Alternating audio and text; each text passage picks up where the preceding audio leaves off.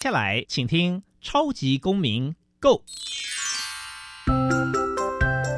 民主社会是百花齐放，法治国家则井然有序。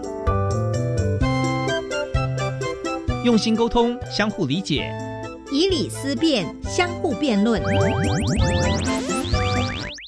欢迎收听《超级公民 Go》。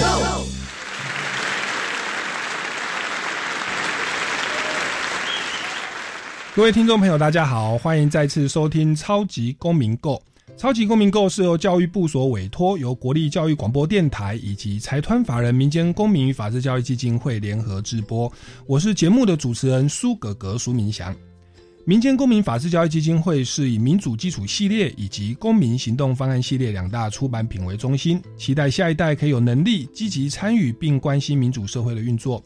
此外呢，我们也持续关注教育现场的辅导管教议题，出版了两本书。第一本是《老师，你也可以这样做》，第二本是《老师，我有话要说》，针对校园中常见的辅导管教议题，提供法律以及教育的观点。此外呢，我们每年固定举办全国公民行动方案竞赛，以及不定时的举办教师研习工作坊，希望与各界合作推广人权法治教育。接下来进入小小公民庭看厅，小小公民庭看厅。在这个单元，我们将会带给大家有趣而且实用的公民法治小知识哦。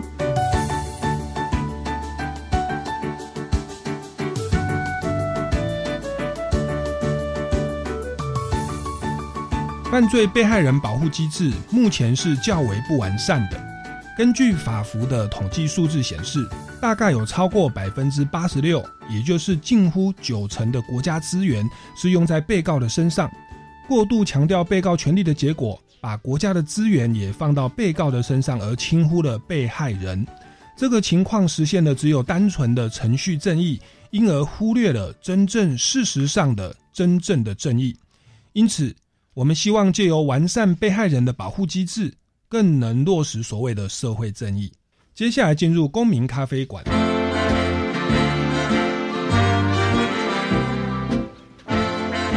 公民咖啡馆，倒杯咖啡，跟我们一起在公民咖啡馆分享近期最具代表性的公民时事。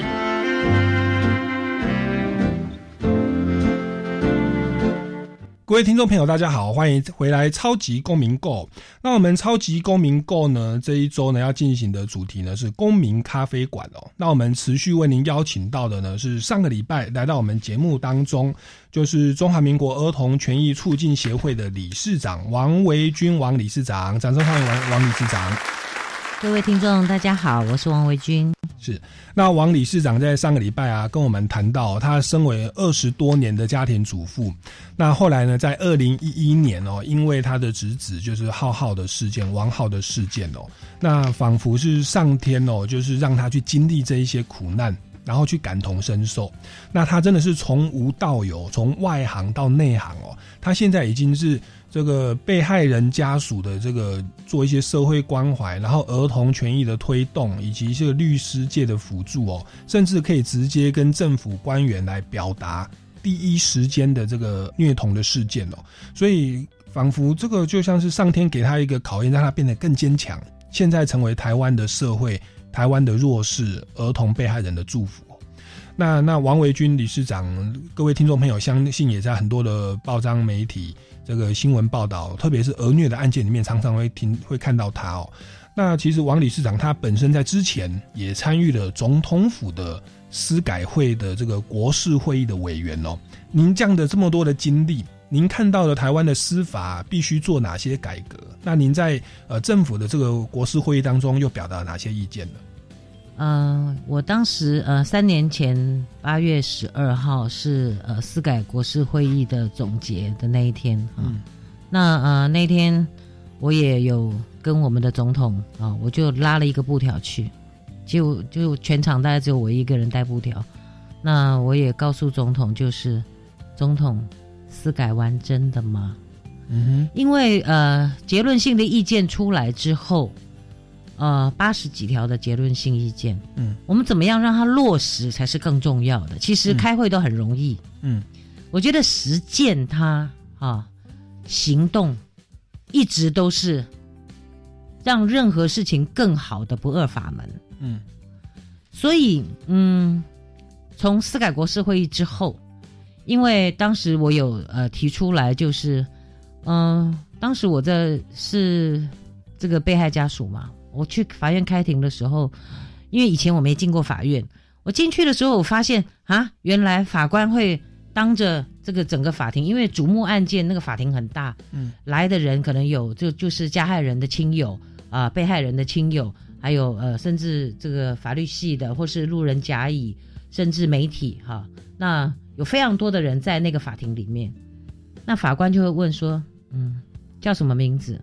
我就要说王维军，身份证字号啊，你要讲 H 呃多少多少啊，那户籍地址啊，你就要通通都都要全部念出来。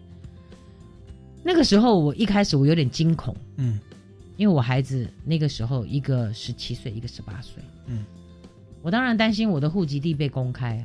嗯哦那一直到我呃进到总统府司改国事会议当委员之后，我们那几次的会议，我跟王婉瑜就是现在的立法委员哈、也就是小灯泡的妈妈，嗯我们同样的感受一起说出来，就是在法庭的时候为什么需要把各自这样子念出来？那嗯，可能法律人会觉得说，啊，本来就是要念出来啊，因为法庭有影音录影嘛，啊，我就讲了，当不恰当的这样的一个法律，是不是应该要修正？法律是人定的，既然是人定的，有不当有不妥，我们就应该去修正它，不是吗？嗯。然后我就说，那难道不能用纸本来拒绝吗？今天要坐在那个位置上，譬如说被害人、加害人或是证人，哈、这三三种角色其实都不可能是随便走过去就可以做，一定都要到法警那边先确认身份，才能够去那边做。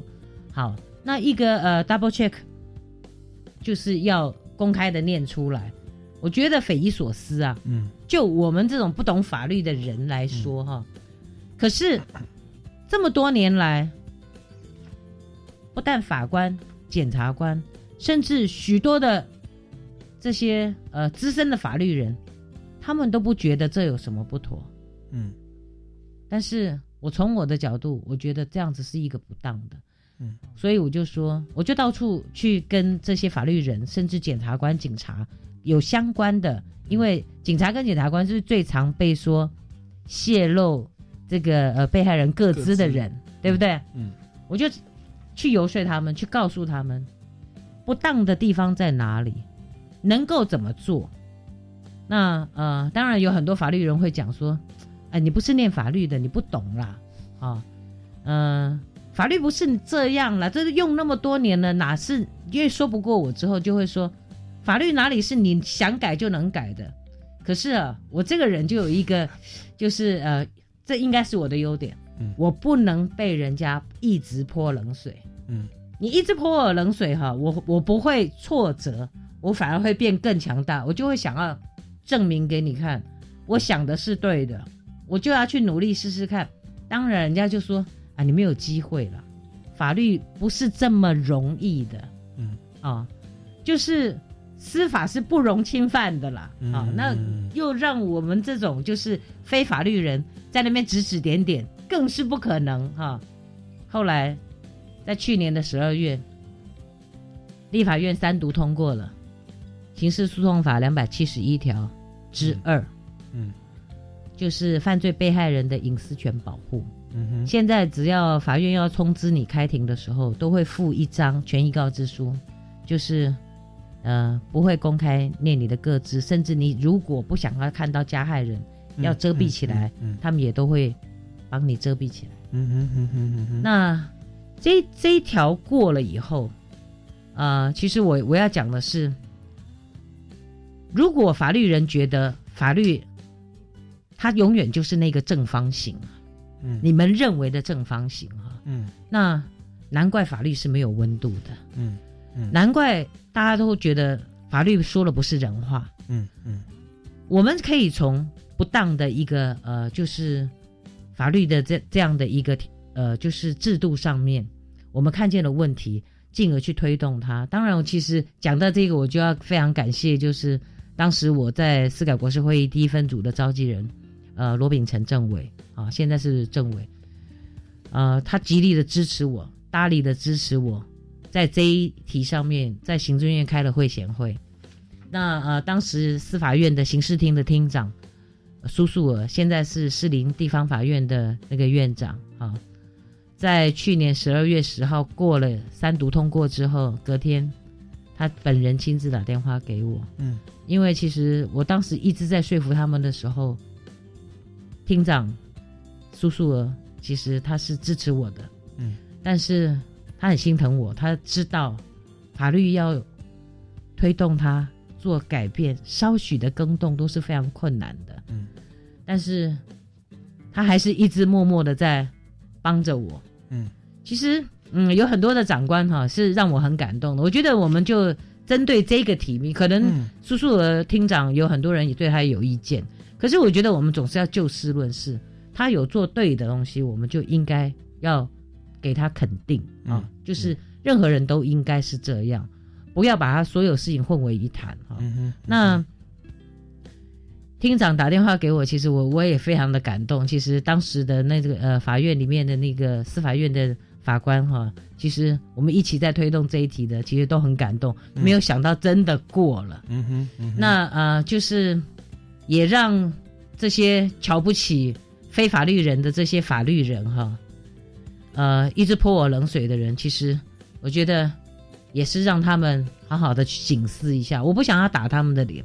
我觉得应该让很多事情是要让人家去思考，嗯哼，为什么你们觉得这么多年了都是这样子用，就应该吗？嗯哼，嗯哼，非法律人看到的事情可能跟你们的角度不一样，嗯，所以那个光线可能也不一样，我们看的会比较清楚，嗯，也许你们看到的比较暗，嗯所以呃，我我其实，在推动这种呃法律的修正上面，其实我有很多的实物上面的一些呃不同的见解。其实常常都讲、讲到，就是有一些长官其实也被我就是一讲以后，有的是愣了一下，说嗯，怎么怎么会是完全答不出来啊？那但是这一两年，更多的长官是当我呃可能讲出不同的见解啊的时候，有很多的长官是哦说来听听。我觉得越来越多长官哈，就是越来越接地气。嗯，那呃，我觉得也许就是我们用呃，就是不是那种很制度式的那种方式跟长官互动哈。呃，习惯了以后，长官会知道说，我不是挖坑给他跳，嗯哼，我是跟他讲实话，嗯我就是一个有话直说的人，我不会故意挖一个坑，然后长官都不敢表达意见，会吓死吧？哈、嗯，那我觉得其实信任是需要时间的。嗯哼，呃，其实我一直呃希望从很多的事情上面看到那种正面的。其实也真的，我虽然常常批评一些长官哦，可是那是对事。嗯哼，我现在呃看到更多的长官就是愿意倾听实务工作者的声音哈，我觉得这个改变非常的好，这是台湾非常欠缺的。没错，实务工作者跟真正的这些学者专家在研究这些议题的人哈，嗯。因为我们从两种不同的角度，我我在讲就是学者专家他们是在马路上的，嗯。那我们这种实务工作者是在下水道的，两边一起结合，上面的垃圾不要掉下来，下面的淤泥清了以后，嗯嗯，两边一起合作，他才能够把事情做到位，做到好。没错。对。其实我们这个说政府五权分立或三权分立哦，行政、立法、司法。我我以前早期在司法院担任过科员的，我那时候观察行政、立法、司法，立法院因为它是民选哦，四年一一任哦，所以它是最接地气的哦。然后行政呢，它算是因为首长是民选的，所以它的那个接地气也也开始民主化了。但是司法哦，他的这个法官哦，以及这个院长哦，是是不是民选的哦，甚至是考试的，或总统提名、立法院同意，所以他是比较间接的。所以，所以像刚刚那个那个案例，你说那个个资法，为为什么我要在媒体面前，在在被告的面前跟他说我的户籍所在地在哪里？那不是让他之后可以报仇吗？对呀、我跟你说，这个这个东西哦，是我我现在讲真的是我的朋友啊，他前几年在修法之前哦，他的是是一个一个模特儿，我我在演艺圈有认识哦，她是一个女孩子，蛮漂亮的女主持人，她的照片哦被酒店拿去当看板，呃，就这样。她后来有朋友跟她讲说你在做酒店的，他说没有啊，她怎么没有经过我的同意用我的肖像权？他就问我该怎么办。我说这个可能有肖像权的问题，也可能会有诽谤罪的问题，嗯因为那个酒店等于是在告诉大家说你有在做酒店嘛，嗯这个变成加重诽谤。嗯，那他本来说那他名誉有受损嘛？对他名誉有受损。那他本来要提告，可是他问我一个问题：听说提告以后，我们的住址啊会写在那边呐、嗯就是写在那个告诉状里面哦。嗯我要怎么样可以不要秀自己的住址？嗯哎，我呢，他这样一问，我倒是我翻了刑事诉讼法，嗯哎，没有这个条文啊。对，那结果这里我说，嗯，这个可能你可以跟检察官讲一下，但是没有硬性要求一定要把你遮盖起来。哇，那当然说我们有那个性侵害犯罪的保护法，那个是被害人可以可以隐藏各自，对，可是这个只是加重诽谤罪，没有啊。嗯结果呢，这个案件他就不提告了。你知道他怎么样啊？他他他刚好有认识黑道，因为他是也是记者背景，他认识黑道，黑道刚好认识酒店的老板，他们谈一谈事情就解决了。哎，那你就发现哦，哎，我们民众怎么在在在解决这个民妨害名誉的问题，不走白道，哎，嗯不走司法，哎，他跑去走黑道了，为就是自己把他私了了。为嗯为为为什么？因为就是我们的司法刚刚讲说少了一个同理心，少的那个温度。嗯这个这个其实是一个小事情，嗯可是我们法律人的训练就是那个制度啊，就这样啊，嗯，嗯大家都这样啊，嗯啊，反正加害人的的的地址也有啊，你也有你也有地址，大家公平嘛，嗯没有关系嘛。对呀、我们法律人被训练到蛮理智或蛮冷血的，或者难听就冷血，对，其实是冷血。其实是冷血，所以这个问题它其实就是一个冰山一角，它是长期。那时候我说久处臭事而不觉其臭啊，慢慢的哦，我我我朋友问，有时候认识我，他说：“哎、苏哥哥，你不太像念法律的。”我觉得是赞美啊。陪伴许多的被害家属的处境上面，嗯哼，看到了这样相同，我们自己也经历的这种恐惧哈、嗯就是哇，我的个资整个摊开来，嗯哼，那呃，所以我们才知道说这一题很重要嘛，嗯，因为我们自己最有感受嘛。嗯，嗯那嗯呃，其实也算运气好，这一次就是推了有过，但是呃，我觉得这个就是要让呃，就是很多人有有感哈，其实是常常被扣帽子的人有感，嗯其实是最重要的，嗯哼，尤其是检警，就是我刚刚讲过，就是最常被说泄露个资给媒体嘛，嗯哦，那但是呃，我那时候就讲了，你公开念出来之后，那请问宣判以后要去堵麦，记者都已经抄起来了，嗯。因为法庭不能用手机，但是可以做笔记，嗯，记者多快啊！嗯。那所以到底是谁泄露了被害人和加害人的个资？嗯。是法官，嗯哼，是法官你公然的让他们泄露出去的，嗯哼，所以这样子是本来就不对嘛。嗯那为什么什么叫做呃要影音录影？所以一定要就是要讲出来，大声一点听不见，要影音录影。嗯我我觉得这个就是呃时代在进步哈，其实我们的脑子和思考逻辑也要进步，嗯哼，有很多方式可以用嘛。嗯，那其实这一题过了，其实看看起来好像很小，对不对？对，非常小的事情，可是对它背后反映出很大的一个司法制度的问题。对，而且你知道吗？确实有人就是因为户籍地被知道，对，被报复。是，那呃，这样的事情的发生，甚至也因为要这样子讲出来，就像你的朋友，对，他不敢去，报案，他不敢去走司法的程序，对，因为他害怕被报复。嗯。你知道有多一年有多少这样的案件吗？嗯，甚至可能他必须要报的是，不是他的户籍地。对，对。啊，或是他的户籍地，他要赶快搬走，嗯。他不住在那里。嗯哼，可是呃，我曾经有协助过一个案件，就是他户籍和住的地方不一样，嗯哼，可是帮他收信的那个户籍地，人家只要看到他的信就吓得要死，说凶手会不会找过来？嗯你就知道说，这对一般的小市民来说，是一件多么恐惧的事情。嗯，既然恐惧就重要嘛。嗯，可是我们的长官就是都都有水户啊，都有什么？其实他们没有感受。嗯啊，这所以呃，我说司法要接地气。嗯啊，我希望有更多的这种法律人哈，像你一样，就是讲人话。是好，那在能够呃，就是比较能够入世了，是，不要都是很出世的，就是你知道食谱，哎，狮子头就长这样，你就要变一份给我，但是你不知道。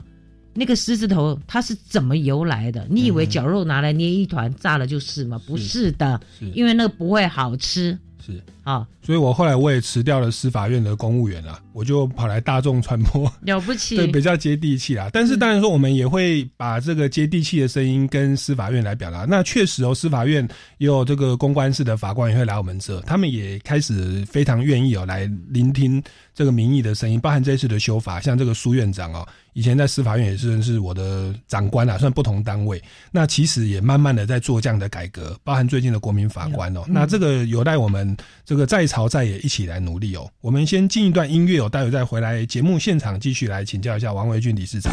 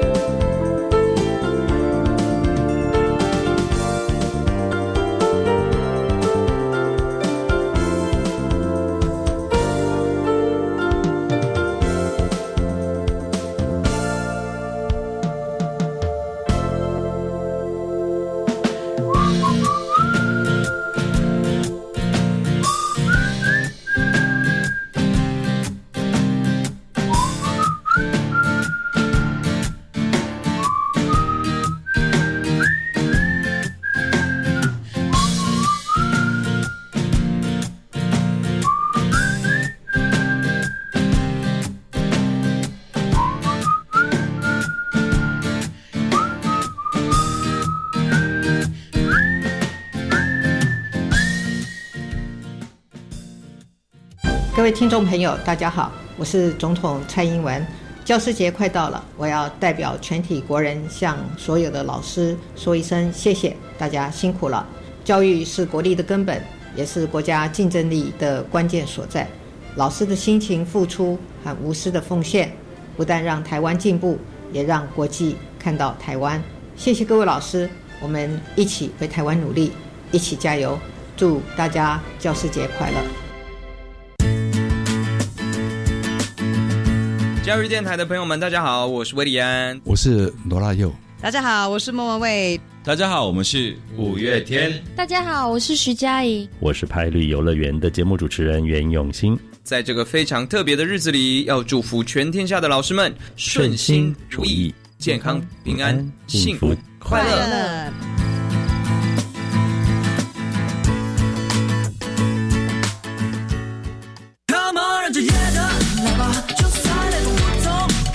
Hello，大家好，我是姑姑吕思维。这一首歌是我为参与全国技能竞赛的同学们所写的歌曲。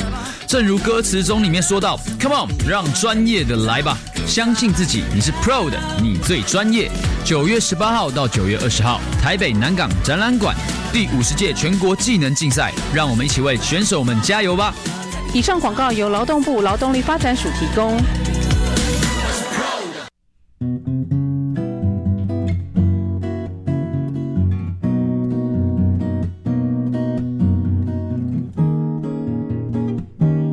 我是苏命苏米恩，你现在收听的是教育电台。哦，朋友们就爱教育电台。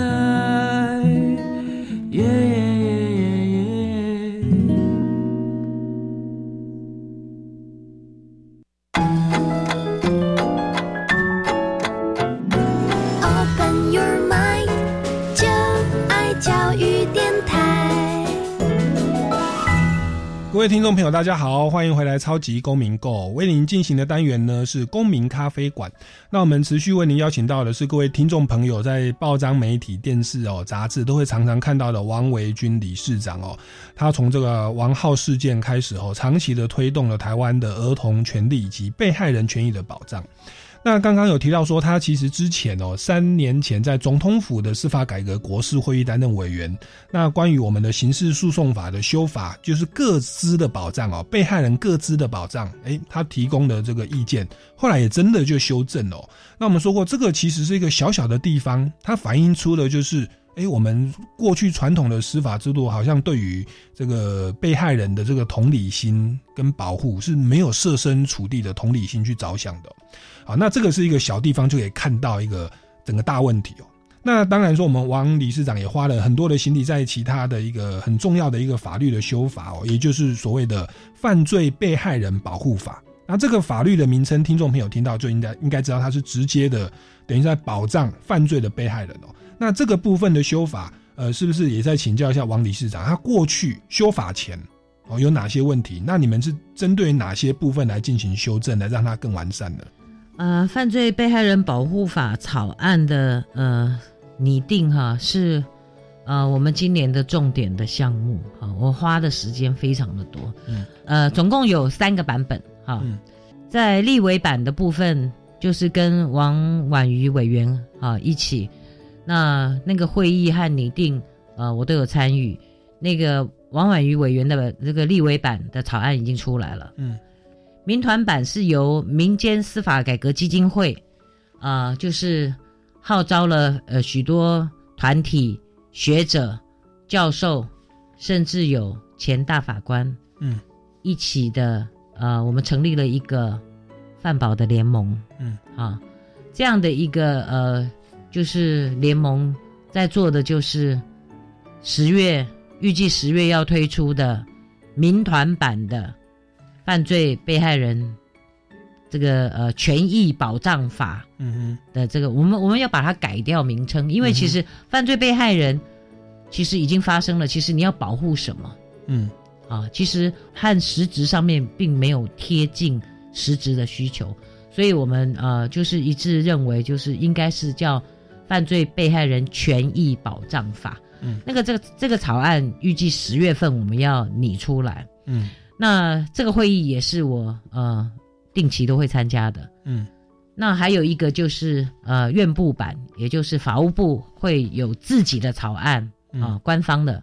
嗯，那自己的法务部的草案，呃，法务部那个这个草案会议我也有参加，就只要相关的大概我都会有参加。嗯，那呃，法务部是说他们十二月会推出这个草案。嗯，那到时候就会有呃立委版、民团版，嗯，还有这个呃就是官方版，嗯，我们会做一个就是呃互相。应该会再开一个公听会来做一些在内容上面的这个呃调整。是，可是呃民间一直希望是它能够是走法服的模式，嗯，就是一样官方监督哈，嗯，但是是能够呃比较呃属于民间自主的在处理事情，嗯，而不是都是呃各个职务都是兼职兼职啊，嗯，其实兼职一向做不了什么事情，嗯。那呃，检察总长兼职，那请请问检察总长是不是非常的忙碌？嗯，那都是用兼职的，其实呃也都是一直让这个犯罪呃被害呃保护协会，嗯。啊，虽然它是基金会，但是它叫保护协会，嗯，其实呃一直没有一个很好的一个功能的发挥，嗯，其实我觉得这最终的问题在人，嗯。制度要修正其实不难哈，我们提出草案，我我相信一定会成，只是，呃，就是官方的接受程度到哪里啊？就是他们能够让步到哪里？我我觉得呃，官员我其实我在这里也想要呼吁一下，就是我觉得官员不要认为说，呃，好像你们一直掌控在手里面的这个犯罪被害人保护协会，它一直都是属于官方的一个体系，嗯。其实，就算各分会的这些呃主任委员，其实也都不能够真正能够做些什么，他只是个橡皮图章。嗯，我我就讲，就是连呃人员的这个呃就是请假的签程都都不能决定的主任委员，请问他能够做什么？嗯哼，如果所有的权利都掌握在官方的手上，那。我想他要进化是不可能的事情。嗯，其实我想，官方应该适度的放手，让我们民间的力量、专业的人士进来，嗯，把里面的组织整个做一个全盘的更动。嗯哼，大家都希望饭保已经三十年了，嗯，但是三十年，大家觉得说不容易呀。嗯，我的回应是。三十年都没有办法长进，真是不容易。嗯，但是为什么？其实跟里面的职工没有关系，跟里面的拿两三万薪水的这些小小的员工也没有关系。其实这些责任都在长官，嗯，都在国家的态度。如果国家一直对于呃犯罪被害人的这个权益保障的部分，觉得是一种恩惠式的给予。或是一种施舍的话，在这样的一个心态角度上，我相信这个组织是永远他都不可能会精进的。嗯嗯，里面想要做事的人，他也也留不住。嗯，那个人才的流动非常的快，因为他们薪水非常的少，是比小社工的薪水还少。是，而而且就是。不是为了钱嘛？他就是想要保护被害人。上面的长官也许是消极，多一事不如少一事。对对，可是你你呃，薪资如果这么少，其实他们没有办法生活。OK，如果他是一个很想要长期来努力的，嗯，那如果他有组成的家庭，你那种两三万的薪水，坦白讲，嗯，他的付出，嗯哼，实在是不成正比。是，那他。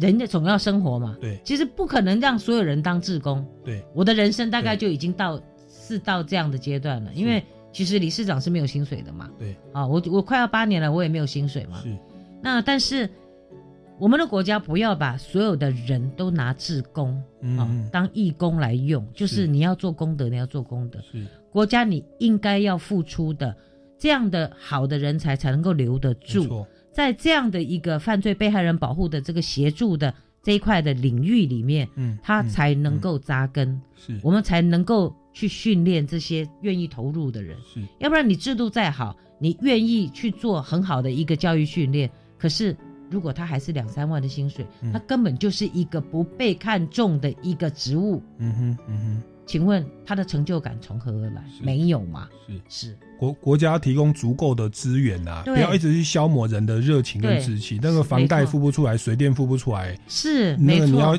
这个马斯洛的需求理论了，人要先温饱哦。才去谈自我实现，是啊，你至少要给大家没有后顾之忧。嗯，对，所以这个王理事长提到说，人的部分其实蛮重要，人的部分并不是说人治啊，而是说在制度层面调整为说不要是兼职的，然后去监督。因为我们法服就已经做过统计，在我节目一开始就有提到，我们国家百分之九十的资源以及我们的法学教育，很多都在保障所谓的被告的司法制度的人权啊、程序正义啊，但是对于被害人的这一方面，长期以来确实是忽略的。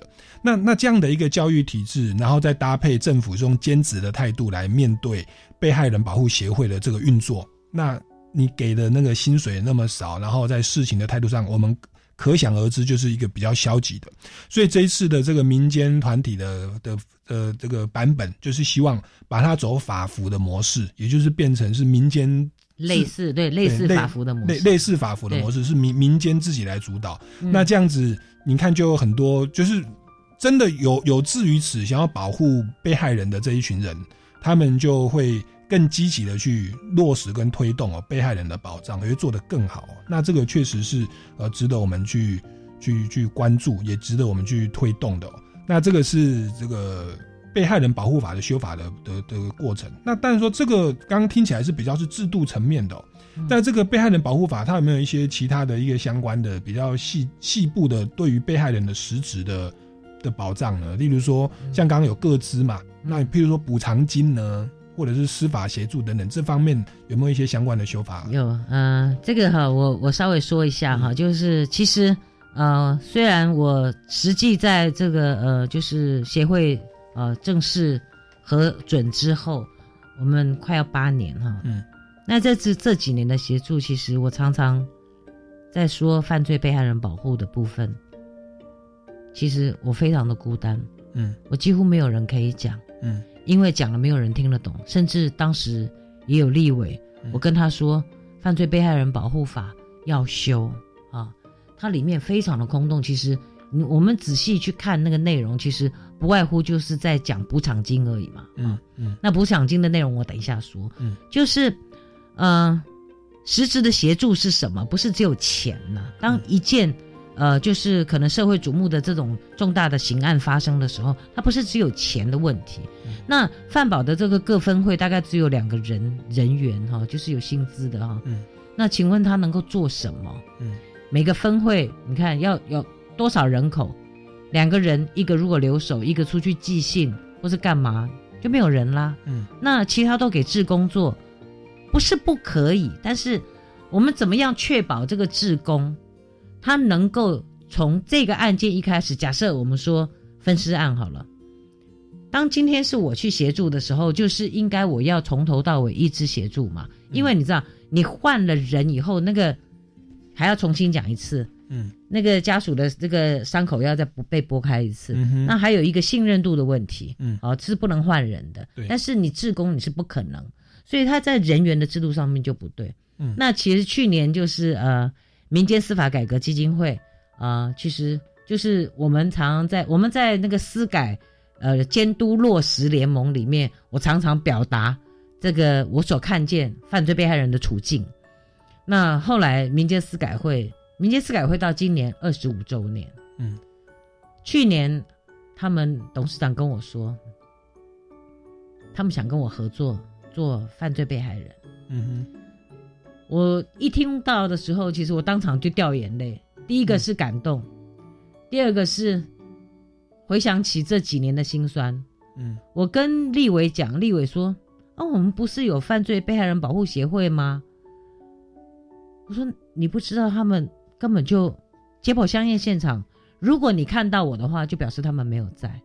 我这几年哈，那个一只手拿出来，可以都太多。我协助这么多案件呢，解剖相验的时候是最重要的一次，嗯，因为家属是最恐惧，因为亲人要被切割嘛，啊，死亡以后，因为要找死因，嗯，但是我一只手都太多，我没有见到他们的人，嗯，能怪他们吗？没有人嘛，嗯，那没有人，其实这个就是一个虚的。可是为什么立委会不知道？你我们从这个问题上面，我们就看到了犯罪被害人的这个处境是有多可怜、多卑微，嗯连立委都不知道，说他们没有被妥善的协助。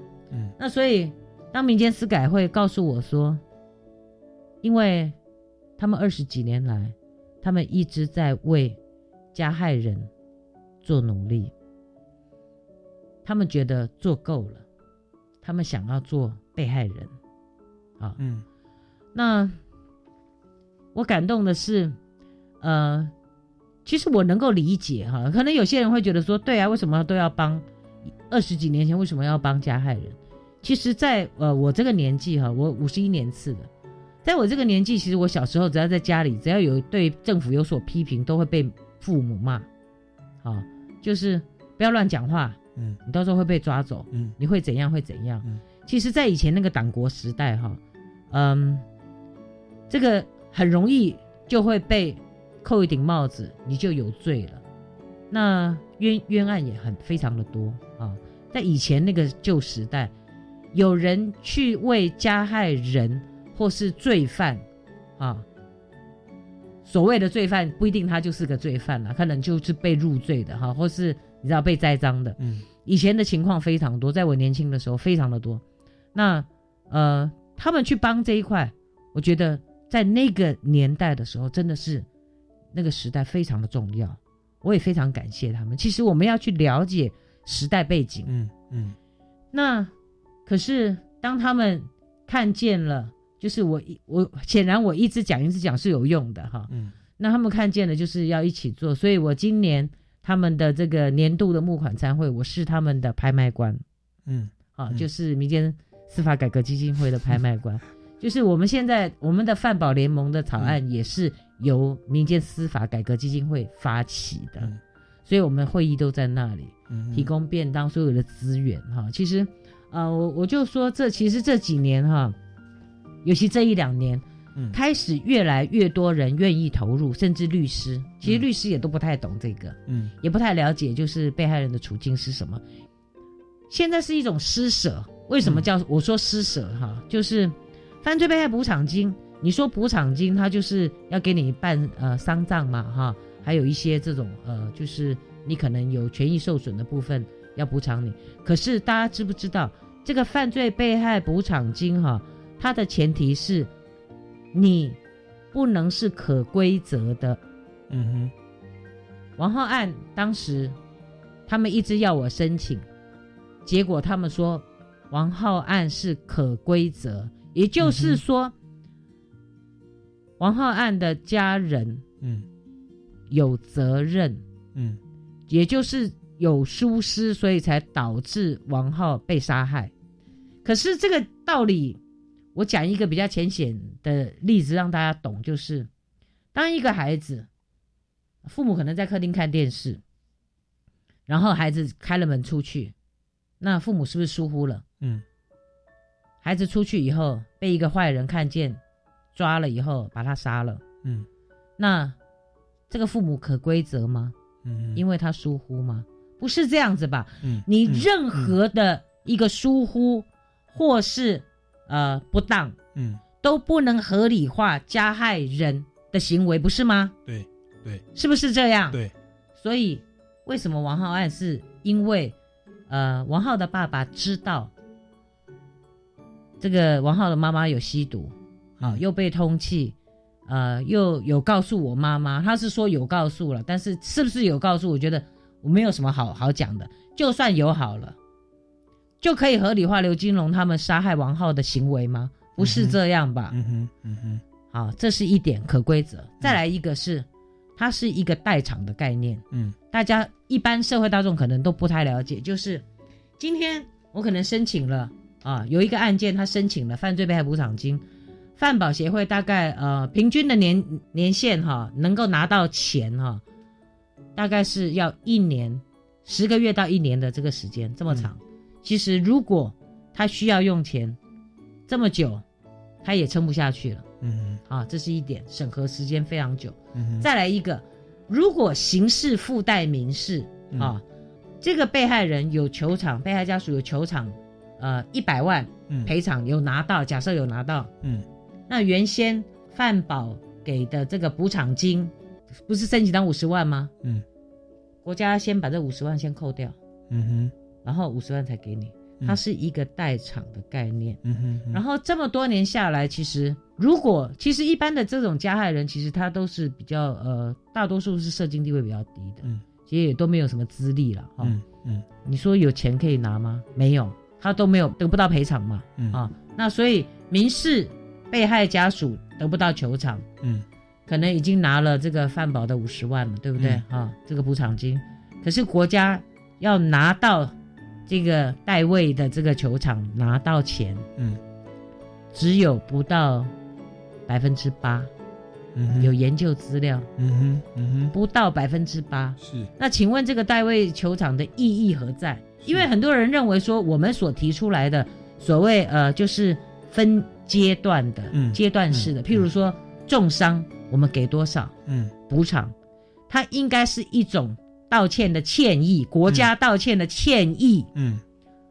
而不是一个恩惠和施舍，是不是？嗯。啊，那死亡的，而且要快一点。譬如说死亡的，我们给他四十万，他是不拿回来的。假设了，我现在是一个呃，就是办丧事以及可能呃家庭经济支柱，一发生事情的时候，家庭一就算他不是支柱，一团乱，他可能有有有很多的花费，也没有办法工作嘛，对不对？嗯做生意也没有办法做做生意嘛。嗯那你在丧葬和这这些基本的开支，他有，嗯嗯你这个四十万就能够让他能够安心把这个丧事办好。嗯，后面的部分，如果他是有可能呃小孩子小小的小孩，那我们就有社社政的这个资源就要进来，就是他可能就是啊、社福体系啊要给这个孩子就是每个月有一些生活费啊什么之类的，或是他们有低收的那个是在后端的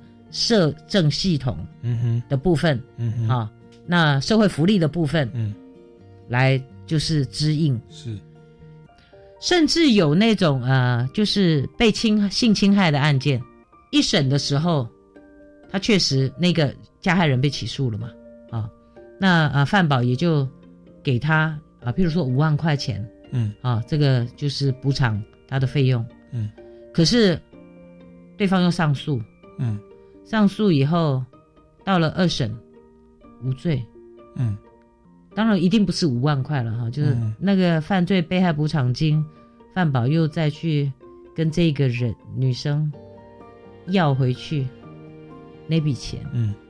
你不觉得这有点匪夷所思吗？嗯。就是那个时候，这个女生才知道说，原来它是一个代偿的概念。嗯。所以所谓的补偿金哈，我觉得哈，那叫挂羊头卖狗肉，嗯嗯。那是个假的。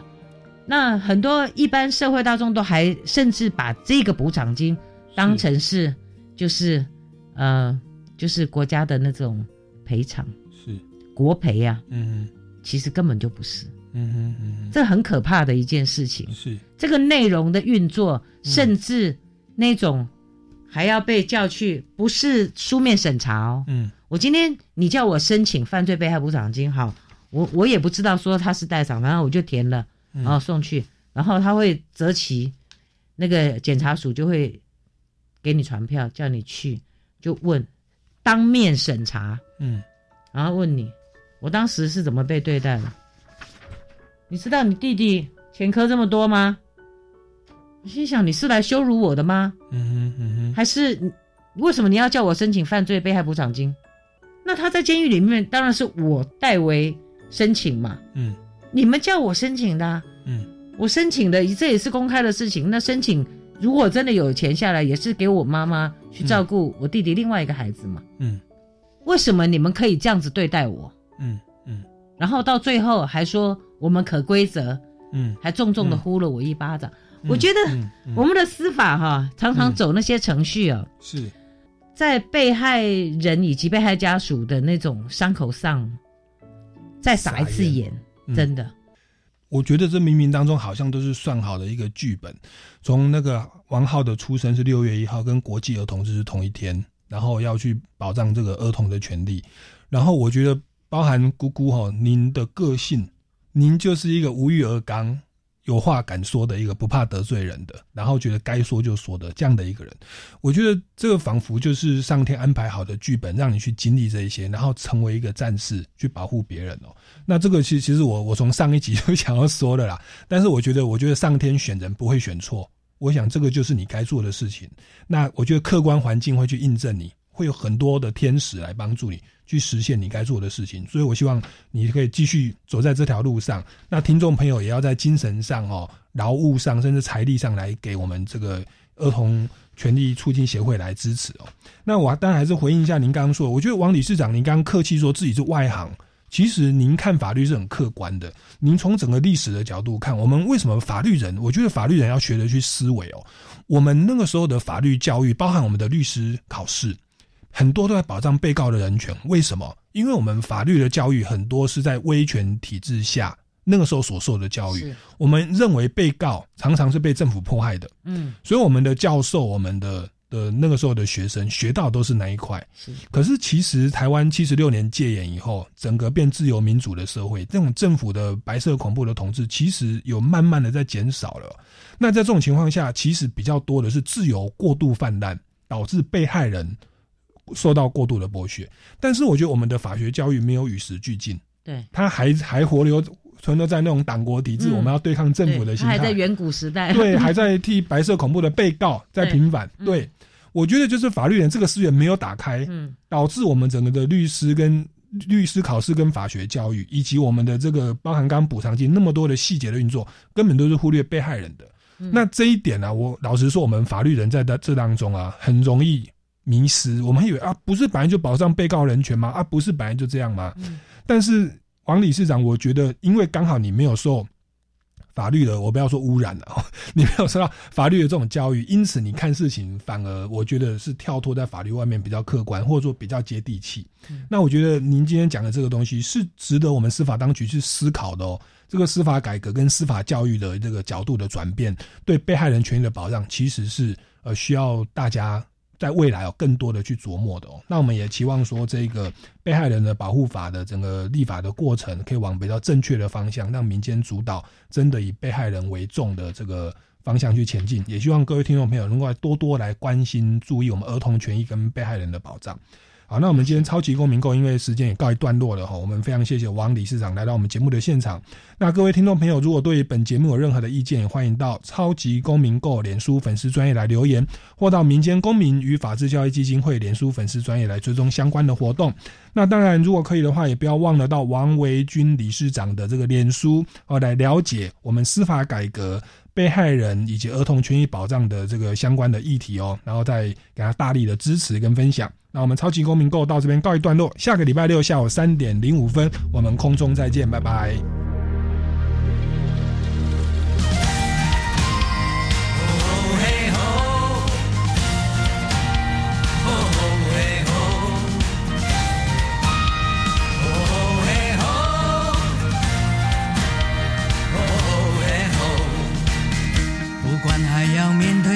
少的困难，不管还要影响多少的风浪，我想让你了解，你从来不孤单。不管还有多少恐惧在扩散，不管还有多少不安在弥漫，我祈求你永远不会失去盼望。如此脆弱，相融。